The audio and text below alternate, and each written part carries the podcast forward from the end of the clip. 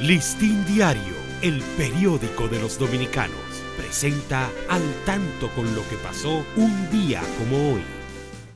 10 de octubre de 1864, la conducta del presidente José Antonio Salcedo le había granjeado enemistad de algunos jefes de la guerra restauradora encabezados por el general Gaspar Polanco, lo que consideraban un estorbo para la victoria de las armas dominicanas.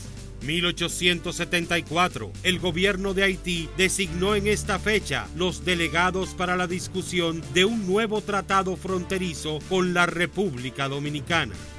Listín Diario, el periódico de los dominicanos, presentó al tanto con lo que pasó un día como hoy.